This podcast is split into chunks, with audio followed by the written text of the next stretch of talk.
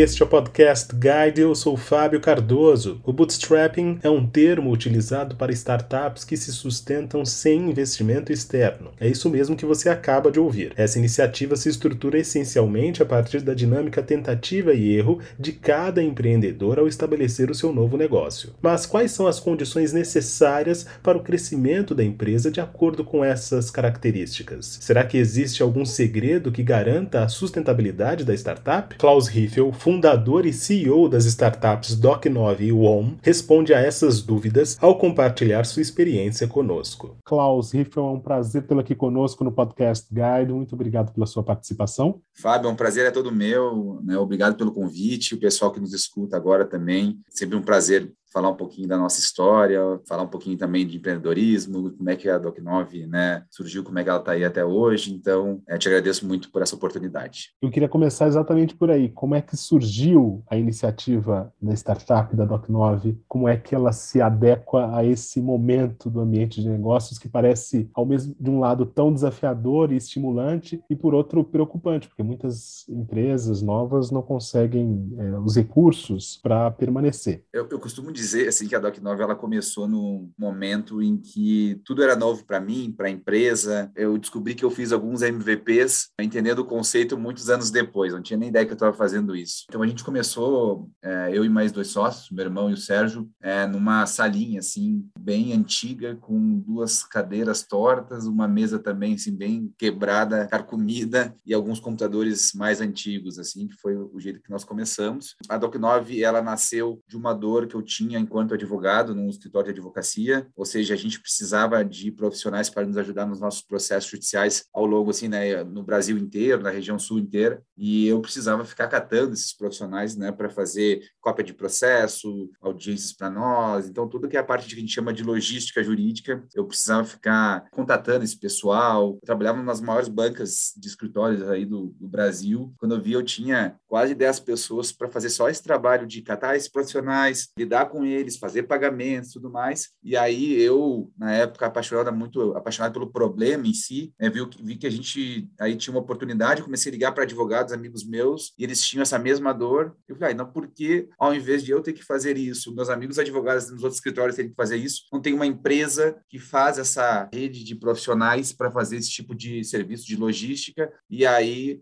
é, outros escritórios né, usam dessa rede que eu estava formando para benefício próprio, sem precisar gastar tempo com algo que não era o core deles. Né? Então, foi isso que surgiu a ideia de nós montarmos a Doc9. Como eu falei sobre o MVP, a gente começou muito pequeno, sem dinheiro nenhum, então eu peguei aqueles sites que eram prontos, pré-prontos, e não tinha nada desses Wix, essas coisas hoje, que com várias funcionalidades, era um site tosco mesmo, assim, e lá eu coloquei aqueles formulários que você tinha em sites prontos para colocar nome, telefone e tal, e ao invés de estar tá lá o nome, telefone, é, endereço ou a mensagem, eu coloquei dados de processos jurídicos que aí o pessoal achava que estava num sistema, mas não estava. Ele estava simplesmente num formulário de um site pronto que ele colocava, os pedidos chegavam por e-mail para nós, a gente realizava e mandava né, a, documentação por e-mail para esses clientes. Então a gente depois, claro, com é, alguns clientes entrando, a gente foi personalizando o nosso sistema, a gente contratou uma empresa para fazer um site para nós e aos pouquinhos a gente foi desenvolvendo. Eu com certeza me desenvolvi enquanto gestor. Eu deixei de ser advogado e passei a ser um gestor, ao passo que a empresa foi crescendo. Então, foi tudo uma descoberta ao longo deste processo de desenvolvimento da empresa, dos sócios, dos funcionários, de uma forma assim geral, né? Agora, Klaus, contando um pouco com base na sua experiência, quais são as principais demandas que as pessoas têm na hora de iniciar uma startup? Porque me parece que da ideia para realização,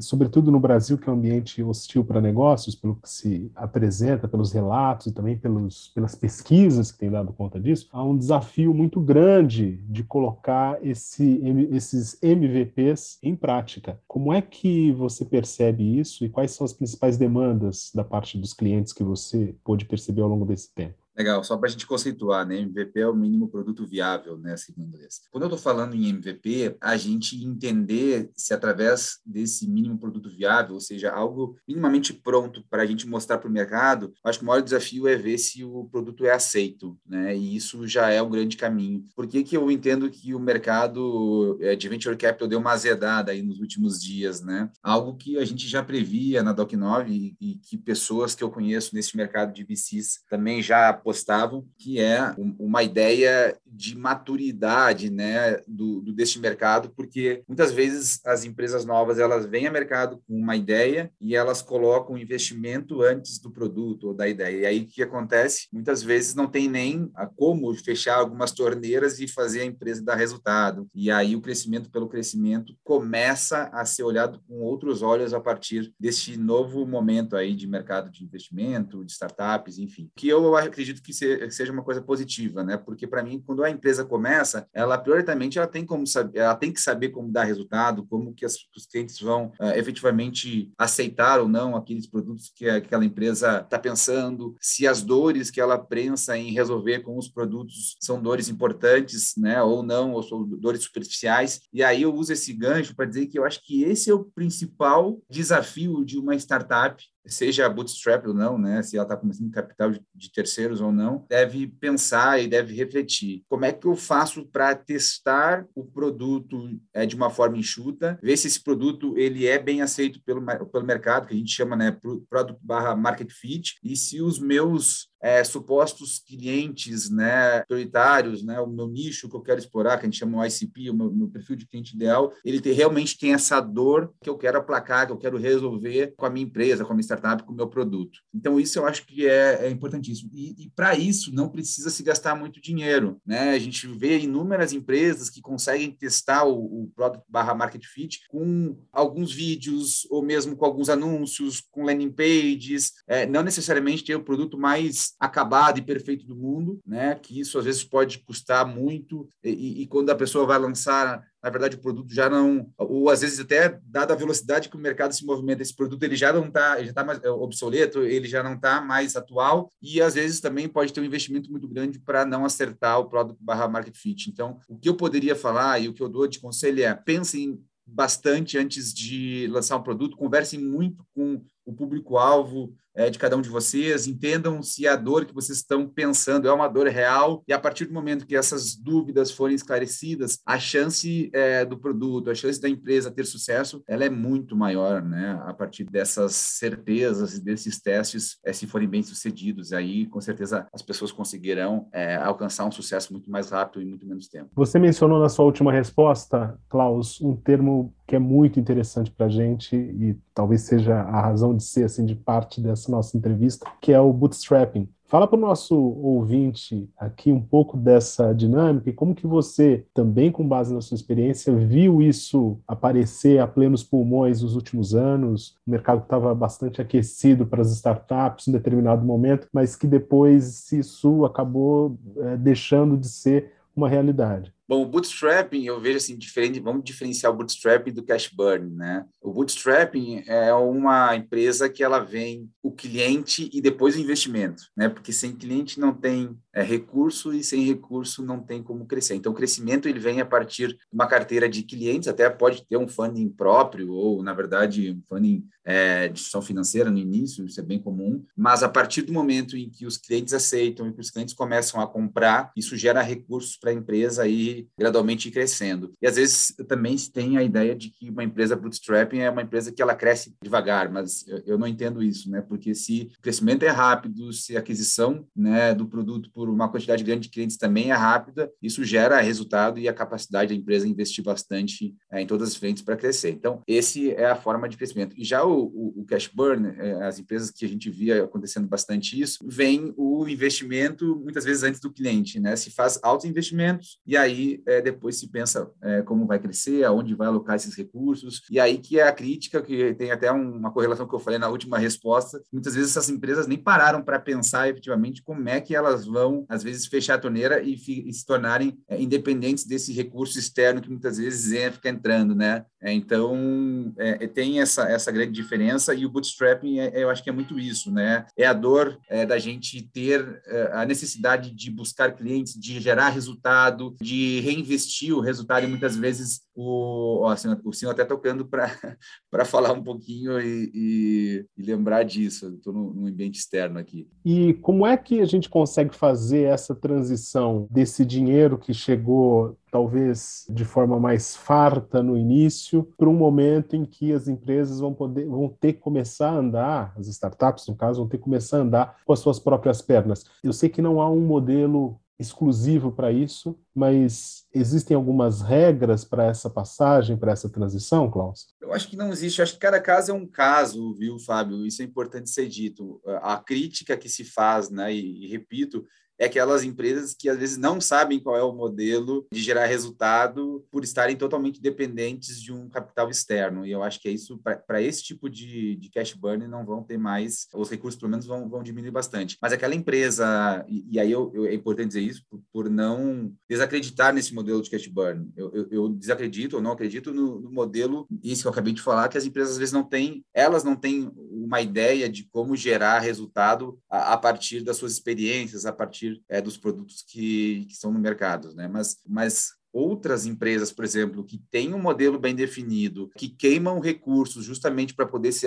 se, desenvolver de forma mais rápida, mas sabem que no momento que elas fecharem a torneira, os recursos né, são, vão ser bem empregados, os que foram bem empregados vão gerar resultado, isso por si só gera um crescimento sustentável. Para essas empresas, ou esse, esse cash burn saudável, eu acho que isso, o recurso é, de venture capital, ou mesmo de outras formas de financiamento de terceiros, vai continuar existindo. Essa diferenciação que é importante ser dita. E para essas empresas que crescem, é, vamos dizer assim, de uma forma mais sustentável, entendendo o seu modelo de negócio, a ideia só, é claro, é entender os seus pontos fortes, aqueles produtos que fazem mais sentido e conseguir, de uma forma mais rápida ou, ou de uma forma mais bem estruturada, testar não só duas coisas principais, né? O produto, né? a aceitação e tudo mais, mas também a parte de canais, que eu acho que são é uma, uma parte muito importante, que é, uma vez que você tem um produto legal, tem um público-alvo é, bem definido, como é que eu chego nesse público-alvo para é, tocar na dor dele, né? E, e, e, meu produto fazer sentido. Então, existem hoje uma quantidade enorme de canais, formas que as empresas devem olhar e como mapear isso para chegar de uma forma mais é, rápida e, e forte nos, nos, seus clientes. Então, tanto a parte de produto quanto de canais, quanto mais uma empresa conseguir testar e entender, né, mais fácil, com certeza, ela vai crescer entendendo, um, né, se o produto está resolvendo a dor, e dois, se eu estou comunicando bem, as formas como eu estou comunicando, é, se eu estou conseguindo adquirir clientes na velocidade que eu preciso. No ambiente digital, esses desafios se tornam mais específicos ou a gente está falando aqui de um padrão que também serviria, no caso, para as empresas offline, se a gente quiser colocar dessa maneira? É, eu acho que hoje não tem como muito fugir do online, tá? tudo passa pelo online. Se, mesmo que a empresa tenha algum produto offline, ela vai ter, de alguma forma, que se relacionar com né, online, seja na parte marketing, marketing, relacionamento com os clientes. É, eu acho que não tem como fugir disso. E tendo em vista hoje, né, como a, a, a velocidade que viral, né, que as informações elas trafegam, o principal na minha cabeça é saber é, se adaptar a velocidade como as coisas mudam. Né? Nesse ambiente digital, online, qualquer produto, a qualquer momento ele pode ser copiado, qualquer momento um produto, como eu disse no início aqui da conversa, pode ficar obsoleto, pode ficar ultrapassado, e quanto mais as pessoas conseguirem prever, tentarem prever, claro que isso, isso é, um, é, uma tarefa muito difícil, mas tentarem prever o next step, o, o próximo movimento do mercado, como é que o mercado vai se comportar, mas elas vão estar seguras né, para essa oscilação, para essa volatilidade que o mercado apresenta. Então, isso volta também, porque eu acabei de dizer, é muito teste, entender necessidades, como é que o meu produto hoje, desse jeito, está agregando certo valor, mas ele pode agregar ainda mais valor. É, muitas vezes as pessoas fazem comparação entre produtos, mas um produto ele pode ter várias funcionalidades, aplacar várias dores, e aí a, a, esse produto ele pode competir não com aquele concorrente mais óbvio, mas com vários outros aí no mercado, né? e às vezes de segmentos que a gente nem imagina. Então, hoje, como as coisas são tudo muito conectadas, é importantíssimo ter esse olhar mais amplo e entender quais são efetivamente as dores, né, que aquele produto aplaca e quem está no mercado, qual é o próximo passo e a partir do momento é, e a gente não a gente não é à toa que a gente vê grandes empresas é, entendendo, né, futuro, os chamados futurologistas prevendo sempre o que, que vai acontecer ali na frente, porque isso é, é o que garante a perenidade. Não é à toa que a gente vê Apple, Facebook, né, as grandes, próprio, Airbnb se reinventando a todos os dias, assim, né, com coisas que a gente nem imagina. Por quê? Porque isso é uma adaptação a uma mudança rápida que é cada vez, como diz a lei de Moore, né, as coisas vão acontecer cada vez mais rápido, de uma forma mais barata. Então, é essencial que as empresas não fiquem presas àqueles dogmas, aquelas certezas, é que muitas vezes essa falta, essa miopia pode ser fatal, né, de olhar para o lado, de não entender o que, que as coisas mudam e até ter apegos, apego por produtos que às vezes fizeram a empresa chegar em certo patamar, mas com certeza não são aqueles produtos ou não são aquelas funcionalidades daquela feature que vão levar é, a empresa para um novo ciclo né, de crescimento.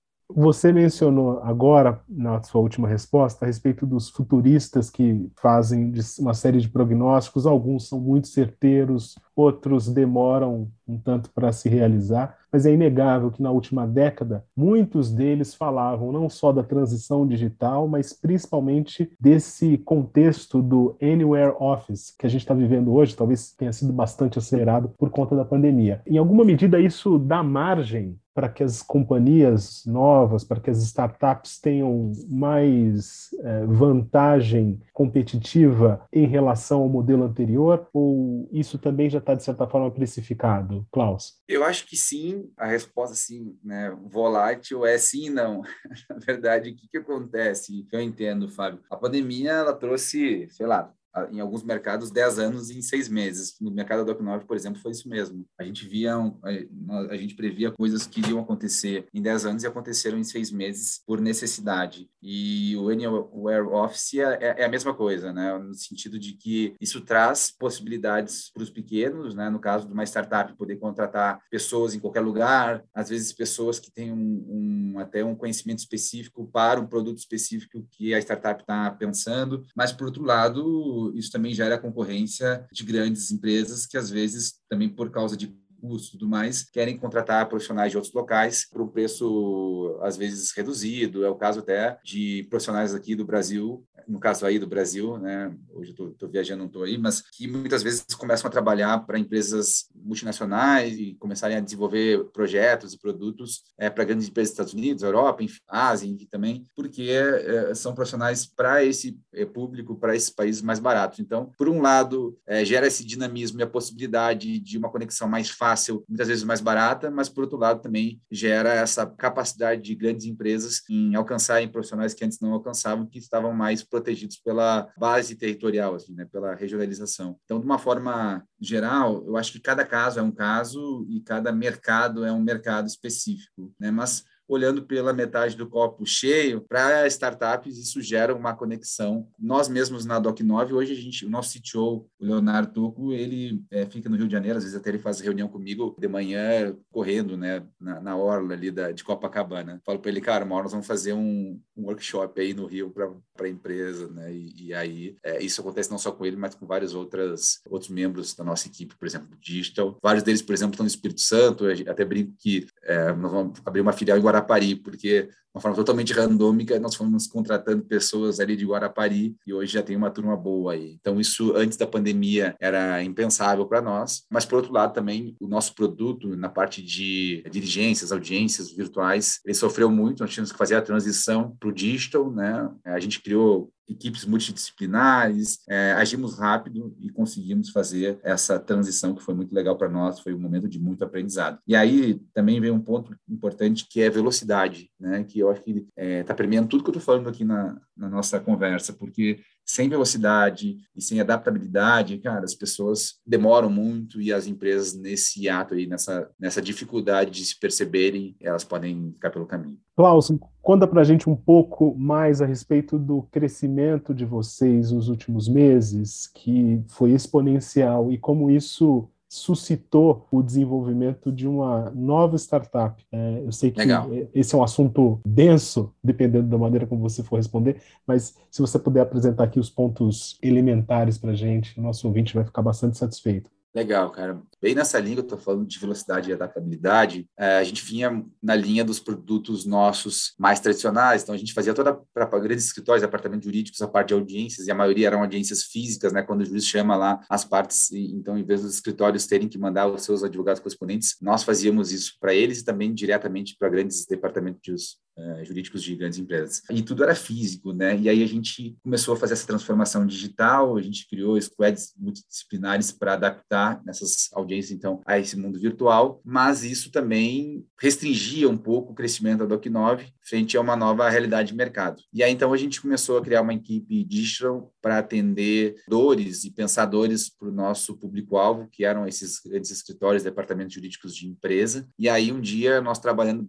por uma grande empresa, né, uma grande companhia, é, já na parte desses produtos mais antigos ali de diligências, que agora já eram é, virtuais, a empresa nos chamou e falou, ó, oh, Klaus, eu estou com um problema aqui é, de um vazamento de informação relacionada ao uso, né, descentralização dos certificados digitais. Qual era o problema que ela tinha lá, né? Uma pessoa tinha que fazer várias obrigações perante a Receita Federal e ficar, é, vamos dizer, se relacionando com esses é, sites, sistemas operacionais, sejam jurídicos ou administrativos, e aí ela não podia, ela, que era uma pessoa cara, era um diretor estatutário lá, ter que ficar fazendo essas, todas esse vai e vem de informação. E aí o certificado, então, era distribuído na mão de várias pessoas e lá se percebeu um vazamento de informação e aí a empresa perguntou se nós não tínhamos um, um gerenciador de certificados digitais. Isso eu nunca tinha visto na minha vida, né? Eu não sabia nem que existia a possibilidade de, né, de uma empresa ter esse gerenciador. E aí, conversando com um dos nossos colaboradores ali, né, é, ele falou, puxa, mas eu fiz uma coisa assim lá no passado, é, daqui a pouco pode ser mais ou menos isso. E aí, pensando em, em muito focado e apaixonados pela dor, né, a gente falou, mas isso aí poderia ser uma excelente ideia. E aí vai, é, é enquanto que eu falei aqui no começo da nossa conversa. Então, a gente começou, ao fazer esse, esse produto para essa grande empresa, conversar com os nossos clientes, é, com pessoas próximas a nós, se isso seria uma dor delas também, né? Puxa, será que um gerenciador de certificados digitais seria legal? E todas que a gente falou, né? Claro, pensando né, em pessoas que poderiam ter esse problema, disseram que isso seria revolucionário. Porque a grande maioria dessas, dessas empresas, dessas pessoas, elas, o que, que elas tinham? Elas tinham o problema de muitos certificados de uma pessoa só, na mão de muitas pessoas, sem controle do que essas pessoas estavam fazendo. Então, que, que, qual era o risco? É, de se passar e agir em nome dessa pessoa, dona do certificado, de uma forma totalmente indevida. Outra coisa muito legal é que com o nosso certificado digital né, em nuvem e essa ferramenta, as pessoas podem dizer o que, que ela, as outras, as concedidas, vão fazer nos, nos, sites ou deixar de fazer. Então, por exemplo, ah, Fábio, você vai poder entrar com o meu certificado digital com uma devida procuração lá no site da Receita Federal, vai poder fazer algumas coisas, mas não vai poder entrar na minha declaração de mês de imposto de renda. E aí, entendendo que esse produto tinha, como eu falei, um produto barra market fit, a gente acelerou muito no desenvolvimento, a gente começou a, a estruturar uma equipe comercial e marketing, e aí a coisa só foi, a gente cresceu muito nesses últimos dois meses. Para vocês terem noção, assim, né, os ouvintes e o Fábio também, era para a gente conquistar essa meta que a gente bateu em um mês, a gente tinha essa meta para seis meses. Então, a aderência ao produto foi tão grande que a quantidade de clientes que a gente queria só em seis meses, a gente já conseguiu ali em 30, 35, 40 dias. Então, foi fantástico. Isso mostra que o nosso produto está no caminho certo, mas também, como eu disse, a gente não está aí parado, a gente está avaliando quais são outros diferenciais, para quais, quais outros públicos a gente consegue ofertar esse mesmo produto. Então, isso é o que a gente quer cada vez mais, né? Fazer essa transição da Doc9 para produtos digitais com alta, aderência, que as pessoas de fato gostem, que a gente consiga escalonar bem rápido né, e fazer essa transformação que a gente está fazendo na empresa, que é muito importante e que para nós representa o, o, futuro aí, né, se concretizando. Uma última pergunta, Klaus. Quais são os pontos que uma startup deve prestar atenção, não só no que se refere aí à digitalização, esse processo que você tão bem delineou aqui para gente, mas do ponto de vista para não gastar tantos recursos financeiros assim nessa largada? A gente sabe que cada vez mais escasso o nível de investimento, então existem alguns pontos que as empresas não devem abrir mão. Será que você uhum. pode apresentar aqui alguns para a gente? É, eu, eu, acho que a chave, vamos dizer assim, dessa economia e dessa assertividade está no teste, na palavra teste. Né? Quanto mais as pessoas conseguirem e as empresas conseguirem testar, melhor. Estou até com um livro aqui que estou usando em cima do mouse, que o nome é Tração, né? que é um livro muito legal. É Gabriel Weinberg e Justin Mares, que que fala um pouquinho sobre isso, né? Então, acho que muitas vezes as empresas acabam gastando é, em vários canais e não conseguem mensurar de uma forma adequada o resultado né, do, do, produto. Então, algum exemplo assim que eu dou e que a gente fez na Doc9 que deu bastante certo. Antes de lançar um produto, daqui a pouco faz um teste com o um público-alvo que a, as empresas entendem que aquele produto pode aplacar uma dor. Daqui a pouco colocando três anúncios diferentes, sei lá, em AdWords, em mídia paga, com páginas diferentes, com conteúdos diferentes, e entender qual converte mais, né? com mudanças pequenas naquela ideia de produto, especificando, nem precisa ter o produto pronto, mas especificando o que, que seria o produto, e aí ver se as pessoas vão se interessar, se elas vão preencher formulário, e aí às vezes a gente chama isso o teste AB, né? com, com dois públicos distintos, às vezes com o mesmo produto, ou canais diferentes para o mesmo público, e aí a partir disso não só testar, mas pegar essas informações, esses dados, o resultado desses testes, e vamos dizer assim, verificar, entender o que, que aconteceu, qual o resultado que foi o melhor, se aquele produto efetivamente tem é, fit com o mercado, porque muitas vezes a gente está tão apegado e está tão dentro da ideia que isso pode ser assim, uma armadilha para a gente, é, às vezes, fechar o olho e levar um produto que não deveria ser levado no mercado, porque talvez pior do que levar um produto ruim, que de cara a gente vê aquele produto que vai se arrastar, vai gastar muito tempo do empreendedor e não vai atingir o resultado necessário. Então, ter essa maturidade para entender se o produto tem efetivamente product barra market fit é essencial. E a palavra teste é o que define isso. Né? Quanto mais a gente conseguir testar de uma forma enxuta, econômica, e entender né, não só de produto, mas de canais também, mais bem preparado e pronto, as empresas conseguem é, acelerar quando né, o produto estiver bem redondinho e o público-alvo e os canais estiverem bem definidos também. Quanto mais a gente conseguir fazer isso né, de uma forma barata, né, e hoje existem várias formas, né, canais e, e formas de comunicação público-alvo baratas, com certeza melhor vai ser esse caminho e menos custoso. Klaus Riffel, foi um prazer tê-lo aqui conosco no Podcast Guide. Muito obrigado pela sua participação, pela sua entrevista.